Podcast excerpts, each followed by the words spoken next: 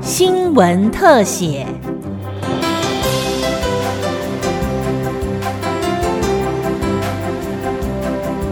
听众朋友您好，欢迎收听今天的新闻特写，我是郑继威。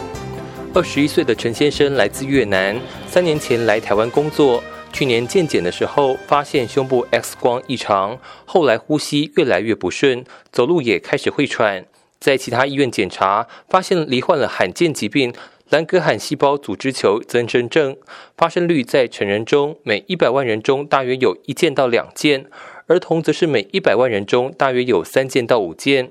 这种病症病情多变，会攻击身体每个器官，造成骨头或皮肤。肝、肺、淋巴结、骨髓等等的病变，治疗方式从药物、手术、放射线治疗到化学药物治疗都有。若侵犯的是肺脏，而且破坏太严重，属于不可逆末期肺病，肺脏移植就成了最后的治疗选择。林口长庚医院胸腔外科及肺移植团队召集人陈维勋医师表示，陈先生双侧肺脏严重受损，导致双侧气胸。他接受双侧胸腔镜手术之后，症状虽然有改善，但因为肺脏破坏太严重，需要使用高流量的氧气持续胸腔引流，无法出院。因此，只有肺脏移植才是最后的希望。不过，肺脏移植手术是胸腔外科难度最高、耗时最久的胸腔手术之一。还好，林口长庚成功移植。转介给我们之前呢，其实已经慢性呼吸衰竭，需要长时间使使用氧气，那也没办法脱离氧气。哦，那他两边都因为气胸都有一些引流管，那也没有办法移除，所以他是在这个比较危急的状态转接给我们来评估做肺脏移植。因为他双侧都有做过手术，所以他其实手术中双侧的胸腔都非常的粘连，啊，所以这个手术时间耗时十几个多小十几个小时。那呃，这个术中因为粘连的关系，出血量也比较多，所以他术后呃状况也不是那么的平顺。那还需要使用叶克膜支持一小段时间，后来才可以成功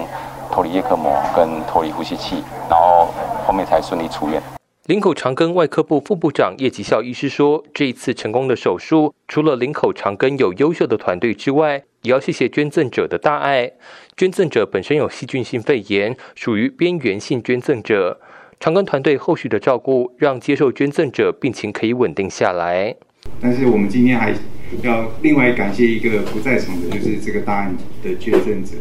虽然他是很勇敢的捐出了他的肺脏，其实还有其他器官，但是我们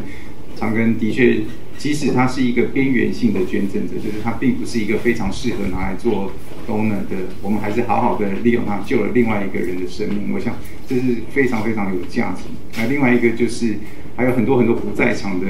长庚的团队，这个包括我们李副院长的。主导的这些移植病房里面的所有所有的工作人员，我想我们都要一并的感谢他们这些辛劳的工作，还有很多幕后的其他的我们的副监师、我们的治疗师这些人，这些都是我们长庚最珍贵的资产，也是我们长庚最大的重点。林口长庚内科部副部长高国进医师说：“移植手术本身相当复杂，牵涉许许多多各部门的知识合作才能成功。”肺移植团队哈，之所以可以目前有一个呃相当好的成绩，我想很重要就是我们是一个团队成员，很多团队专科的大家共同的合作啊。那过去这五年来，实际上我们每天每周的礼拜二，每天每周的礼拜二都在开会哈，不管有没有病人，即使没有病人的时候，我们还是。念这个文献啊，来增加我们对这个照顾病人的一些知识的哈。病人陈先生透过翻译表达对长庚的感谢。他表示身体已经恢复到八成，虽然目前还没有回到工作岗位，但雇主也向他表示欢迎他回来。陈先生跟母亲都很感谢台湾院方以及各单位肯伸出援手。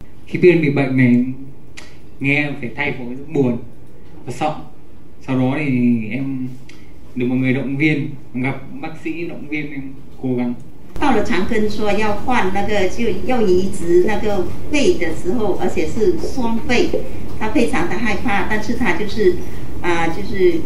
相信，就是啊，相信我们就是这个团队。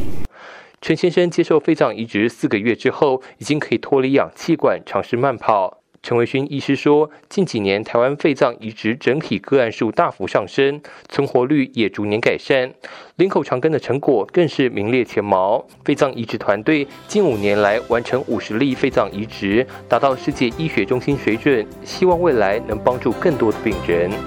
以上新闻特写由新闻科记者郑继威采访直播，谢谢您的收听。